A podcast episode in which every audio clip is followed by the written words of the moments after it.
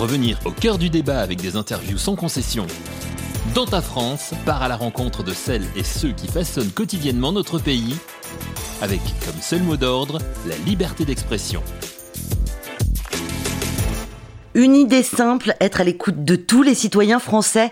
Un invité, votre identité, qui êtes-vous? Je suis Laurent, je vis dans le Cantal où je suis commerçant, je tiens une, épicerie fine, l'un de ces métiers qui a plutôt profité euh, du Covid puisque les gens euh, ont cherché à se faire euh, plaisir, nous ne pouvons plus se faire plaisir dans d'autres secteurs d'activité, comme par exemple la restauration. Plusieurs domaines d'activité ont été soutenus pendant cette crise. Est-ce que vous, votre activité professionnelle a été accompagnée? Alors, je n'ai pas été accompagné puisque j'ai créé mon activité à un moment où euh, il n'y avait pas d'aide pour ceux qui, qui démarraient, mais euh, j'avais suffisamment de trésorerie pour pouvoir tenir.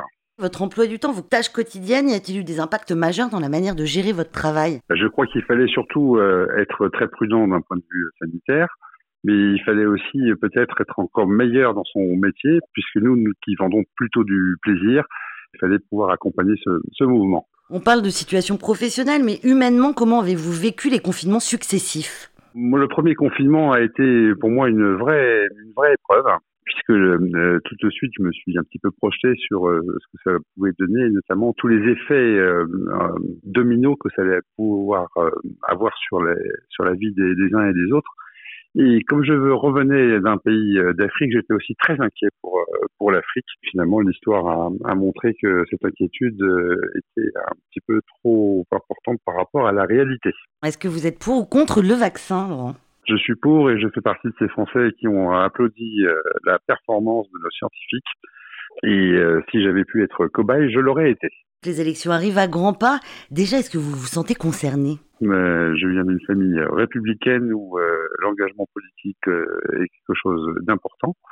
Euh, je n'ai jamais manqué une élection et je ne manquerai certainement pas euh, celle-ci. Quels sont les sujets principaux ou essentiels pour vous à développer par les candidats? Je crois qu'il y a effectivement la, la réponse à, à l'épidémie et aux conséquences qu'il va avoir dans le futur et notamment d'un point de vue économique et le remboursement de la dette parce qu'une dette, il faut bien finir par la rembourser. Je pense également euh, au contexte international qui est quand même extrêmement tendu.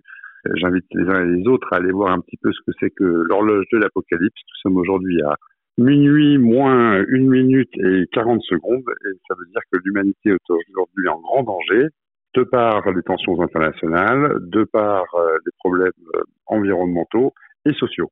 Vous irez voter, j'imagine. Vous vous sentez représenté par l'un des candidats? Absolument, je me sens représenté par un candidat le, pour lequel je m'étais déjà pas mal bougé en 2017, un, un jeune candidat euh, à l'époque que personne n'attendait et dans lequel j'ai cru dès le mois d'avril 2016. Quel est ce candidat? Eh bien, c'est Emmanuel Macron. On comprend, c'est votre avis. Euh, vous avez une préoccupation principale aujourd'hui.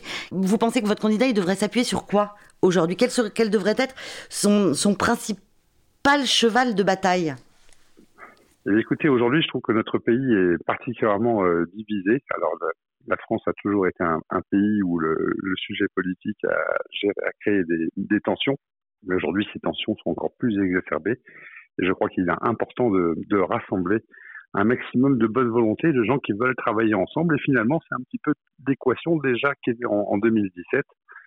Et puis ensuite, qui s'est enchaîné sur un quinquennat euh, qui a été compliqué avec, euh, selon nous, les, les gilets jaunes et puis surtout euh, cette euh, terrible pandémie qui euh, est toujours d'actualité, même si on peut avoir des, des impressions de, de plus positives aujourd'hui qu'il y a quelques mois.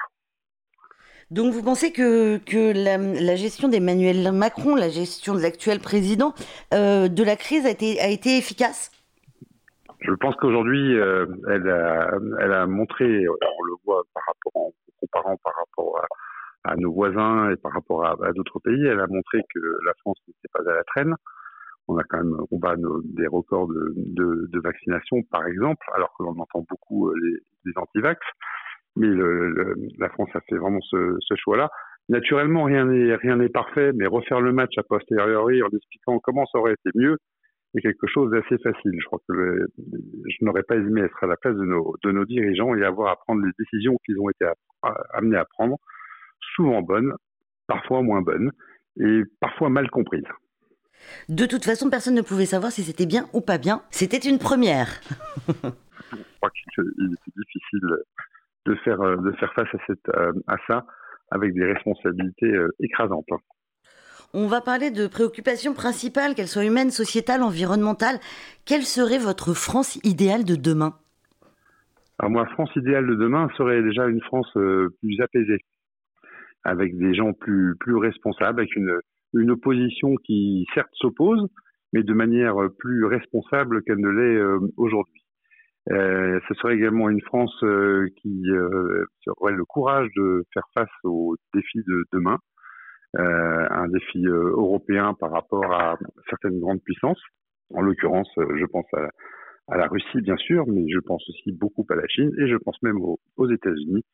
Pour moi, l'avenir, c'est l'Europe, une Europe où, où chacun peut être représenté et avoir un, tronc commun de, valeurs qui, nous permettront d'avancer dans le tumulte du monde. Je voulais bien sûr insister sur euh, l'aspect euh, environnemental au sens, euh, large du terme. Aujourd'hui, seuls, nous ne pouvons rien. Donc, il faut également que, d'un point de vue environnemental, les mesures soient prises à l'échelle de notre continent pour ce qui nous concerne. Et bien sûr, il faut que les, grands de la planète et les grands pollueurs de la planète embrayent et que nous soyons, nous, le moteur de ce, cette transformation indispensable. Vous parliez d'Europe tout à l'heure. Est-ce que vous pensez que l'Europe justement a pris le degré et a, et a su gérer la crise, la crise sanitaire?